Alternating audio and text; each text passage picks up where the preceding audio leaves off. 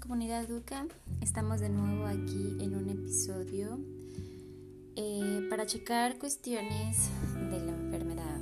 Un tema muy interesante, ya que pues es un proceso muy complicado para, para los enfermos. Entonces este tema será para hacer conciencia de cómo es que se lleva un proceso tanto para el enfermo como para los familiares que están a cargo de de, la persona afectada, ¿verdad? Entonces, pues bueno, sin más, este, comenzamos eh, hablando de que pues la enfermedad plantea a los individuos muchos retos y cuestiones que cambian a lo largo del tiempo.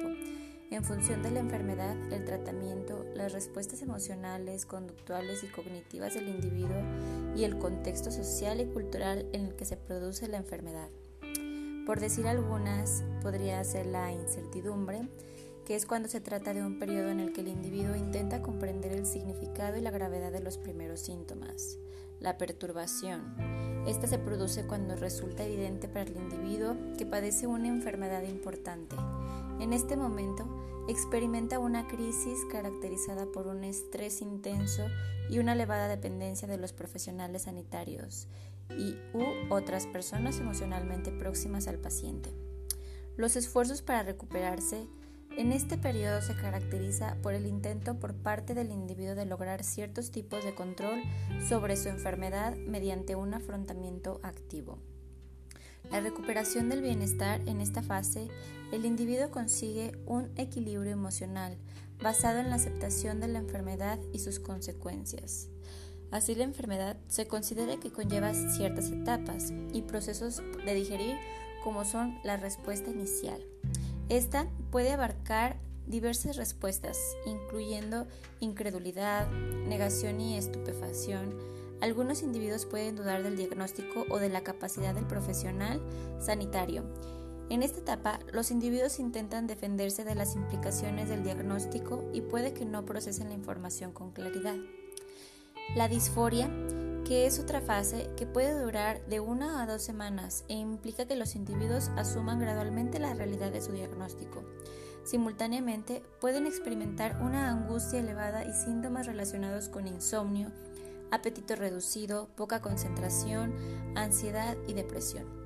A medida que se va presentando y procesando paulatinamente la información sobre el tratamiento, la esperanza y el optimismo puede aparecer para competir con los pensamientos más angustiosos. Adaptación. Este periodo puede durar semanas o meses e incluye la adaptación del individuo de forma más positiva a su diagnóstico y el desarrollo de estrategias de afrontamiento a largo plazo para mantener el equilibrio.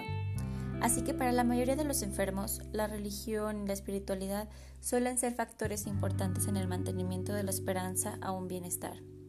Acerca de las emociones y el ajuste, se sugiere que las buenas relaciones en una pareja pueden favorecer la creación y el mantenimiento de emociones positivas en los pacientes y en los cuidadores, que podrían beneficiar el ajuste, ya que se ha resumido las principales ventajas de promover emociones positivas, la promoción de ayuda terapéutica, ya sea en centros de ayuda donde se puede hablar con gente que esté pasando la misma situación o simplemente con un terapeuta pero sí es conveniente que se lleve un acompañamiento.